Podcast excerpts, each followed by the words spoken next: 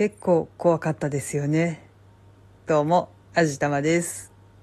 いや、実際のところこのくらいの揺れには結構慣れてはいるんですけど、まあ慣れてはいけないんですけどもね。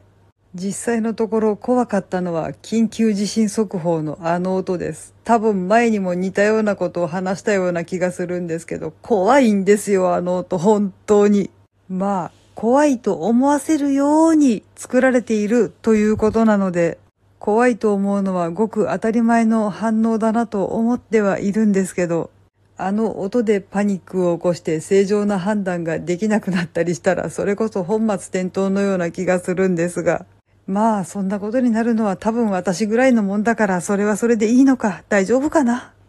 いやいや待って待って、私が大丈夫じゃないじゃん、それ。とりあえずちょっと落ち着いて対処することを考えないといけないかなとは思っています。いやまあ地震の揺れも怖かったんですけどね。揺れる向きによっては食器棚が倒れてきそうになったりとかして結構危ないので、大した震度じゃなかったとしても油断は全くできないんですけれども、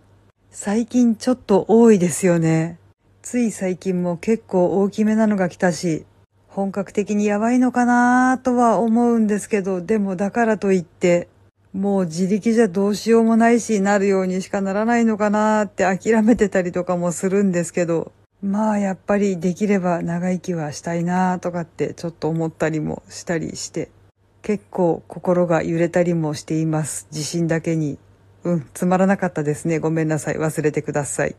まあでも実際のところ、いつまでいろんな意味で平和でいられるかなっていうのはわからないところですよね。ちゃんと天寿を全うできるかしら、だいぶ心配です。はい。というわけで今回は地震結構怖かったですねっていうお話でした。この番組は卵と人生の味付けに日々奮闘中の味玉のひねも姿りでお送りいたしました。それではまた次回お会いいたしましょう。バイバーイ。